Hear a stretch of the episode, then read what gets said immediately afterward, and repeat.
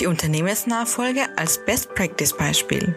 Wir haben diesmal einen Unternehmer zu Gast, der uns über seine ganz persönliche Erfahrung zur Unternehmensübernahme erzählt. Wie es ihm bei dem Prozess ergangen ist, welcher Zeithorizont geplant war und wie gut die Abwicklung tatsächlich funktioniert hat, hören Sie jetzt.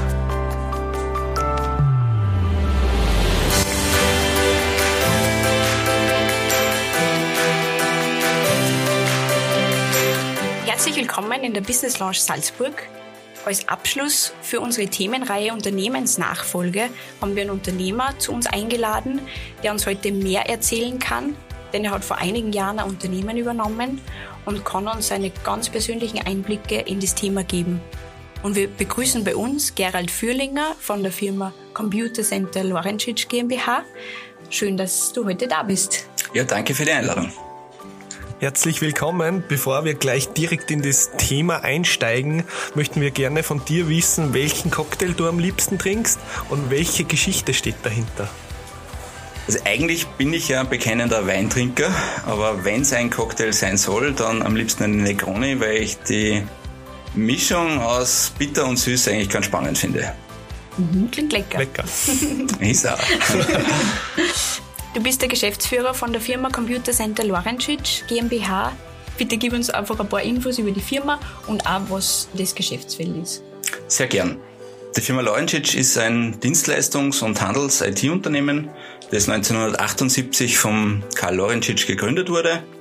Unsere Kunden sind hauptsächlich kleine und mittlere Betriebe, aber auch genauso die öffentliche Hand beziehungsweise auch Privatkunden, die uns bei uns im Shop in Liefering auch gerne persönlich besuchen dürfen. Äh, wir sind roundabout 25 Mitarbeiter und drei davon sind Lehrlinge und auf das sind wir auch ganz besonders stolz, dass wir seit 1995 Lehrlinge im IT-Bereich ausbilden.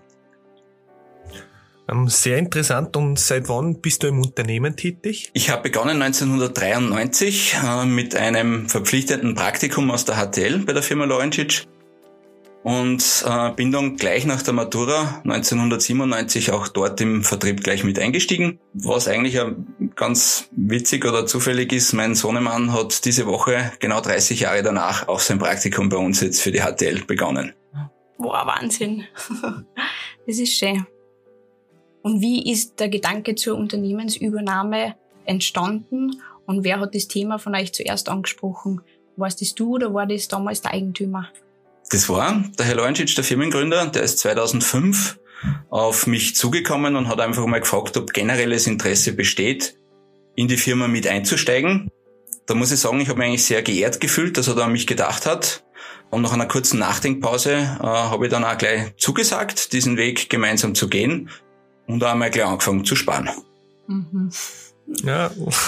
Und wie seid ihr das Projekt im Zusammenhang mit der Unternehmensübernahme aktiv angegangen und was waren da die ersten Schritte dazu? Prinzipiell muss man sagen, seine Firmenübernahme ist mehr Marathon als Sprint.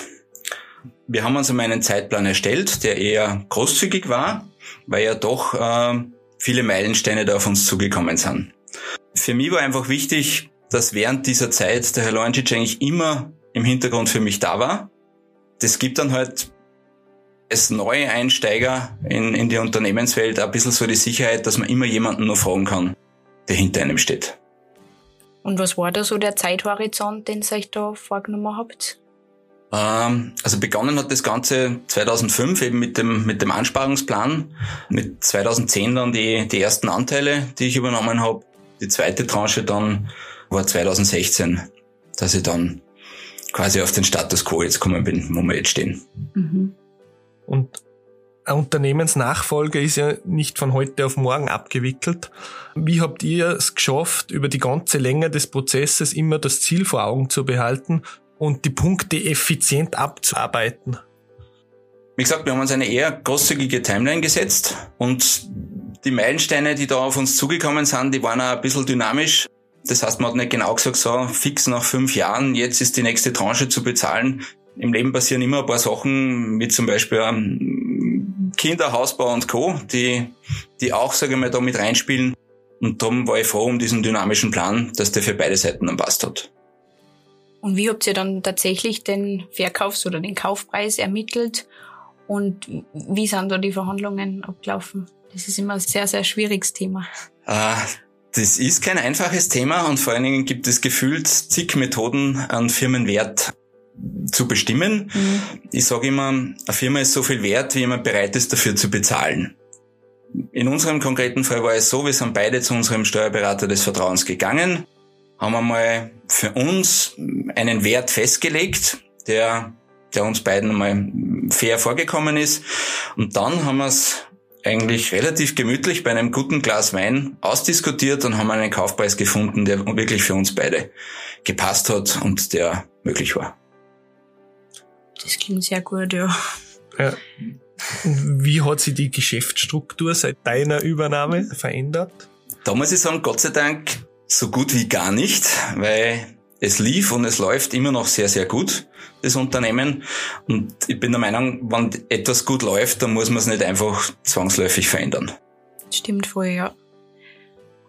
Und ihr habt ja am Anfang das so gehabt, dass ihr parallel Geschäftsführer dann wart, oder, oder wie ist das abgelaufen dann? Das ist immer noch so. Okay. Ähm, weil die Familie Lawrencic, also der Herr Lawrencic und seine Tochter ja auch mit dem Unternehmen nach wie vor Miteigentümer sind. Und auch da muss ich sagen, es funktioniert immer noch sehr, sehr gut. Es hat jeder sein, sein Tätigkeitsfeld gefunden und ist happy damit.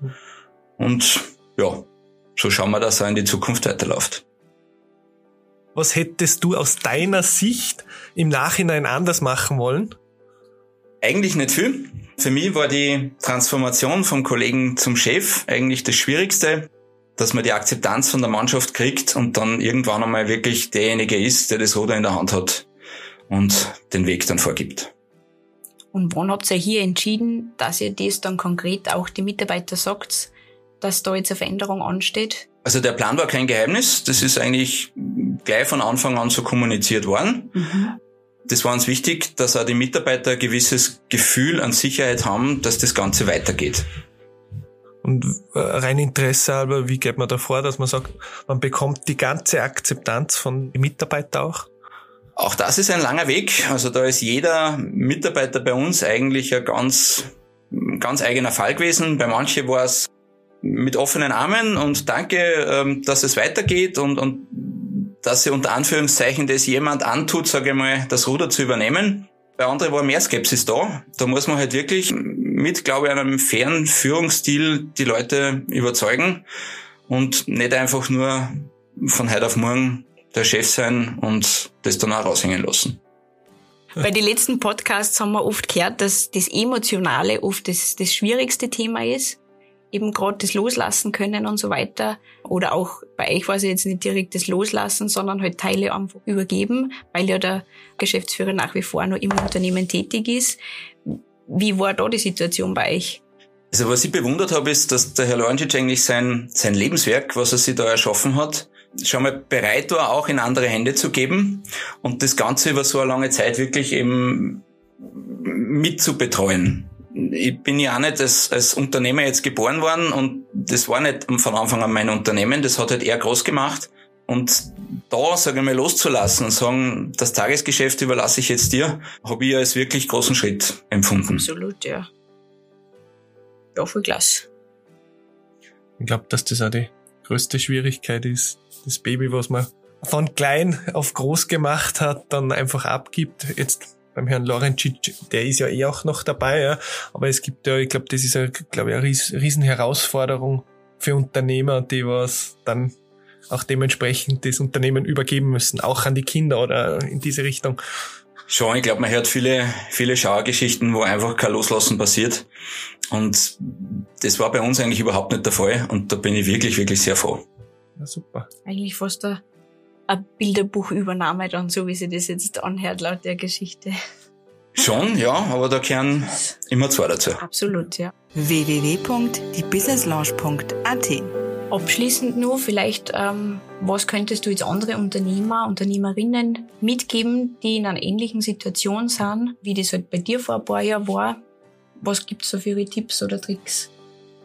Ich glaube, so eine Firmenübernahme ist was sehr Individuelles, aber allgemein, glaube ich, kann man sagen, die so eine Partnerschaft, die man da eingeht, kann man mit einer Ehe vergleichen.